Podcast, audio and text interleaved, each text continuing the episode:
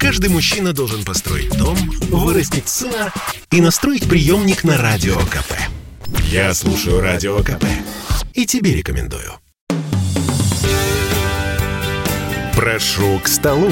Вкусный проект Андрея Макаревича. Привет, друзья мои, это Андрей Макаревич. Поговорим сегодня об одном из самых духоподъемных, скрепных, не побоюсь этого слова, российских блюд, о селедочке под шубой. Ей-богу, казалось бы, такая простая вещь. А ведь действительно, праздник без нее немыслим. Хочу вам сказать, что тут и там я наблюдаю рецепты, в которых, ну, безбожно упускаются очень важные компоненты. Конечно, селедочка под шубой остается селедочкой под шубой, но шуба получается так себе. Дырявая шуба.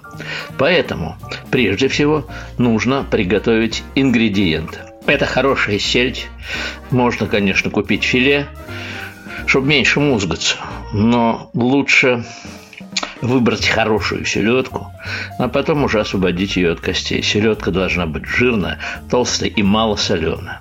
Также нам понадобится лук, репчатый лук. Я предлагаю брать красный, э, крымский лук, сладкий, вареная картошка, э, вареная морковка, вареная или лучше печеная свекла. Она чудесно печется в духовке, в фольге минут 50. Сырое яблочко – вареное вкрутую яйцо и майонез. А можно сделать очень красивую штуку. Если вы выжмете из натертой сырой свеклы немного сока, он будет невероятного цвета, и добавите этот сок в майонез, майонез получится божественно розового окраса. И это сильно украсит ваше блюдо. Итак, приступаем к приготовлению. Селедочку, как я уже сказал, надо освободить от костей – и порезать довольно мелко. Довольно мелко – это не значит изрубить ее в кашу или в фаршмак. Все-таки это должны быть небольшие, но кусочки. Это важно, потому что она является основой нашей селедки под шубой и, в общем, основной составляющей. Берем формочку, можете выбрать форму по своему вкусу, да и по размеру. Укладываем на дно порезанную селедочку. Я режу кусочками, ну, такой может быть по сантиметру, по квадратному сантиметру. И слой должен быть не особо толстый, потому что слоев у нас будет много. На селедку мы кладем тонкий слой порезанного красного лука. Нет, не колечками, его тоже надо порезать достаточно мелко. В общем, кусочки должны соответствовать друг другу по размерам. После этого идет картошка, вареная картошка. Желательно, чтобы она не превратилась в пюре, не распалась, а все-таки была кусочком. Вот эти три слоя мы перекладываем тонким слоем майонеза. Не перебарщивайте с майонезом.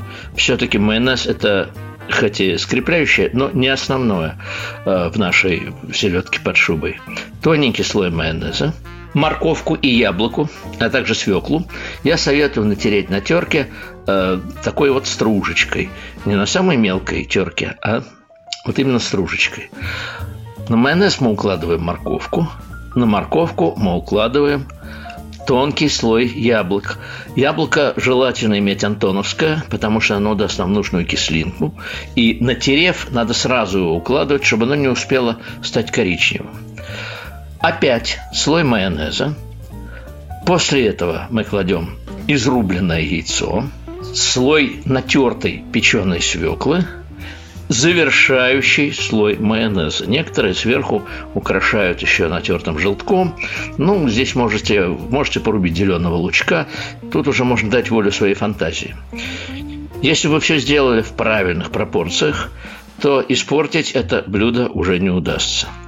Осталось э, достать из холодильника охлажденную, подчеркиваю, охлажденную, но ни в коем случае не замороженную водку – Поставить на стол две или три маленьких рюмочки, позвать друзей, налить, порезать бородинский хлеб, посмотреть друг другу в глаза и пожелать самого наилучшего, чего и я желаю вам. Счастливо! Прошу к столу. Вкусный проект Андрея Макаревича.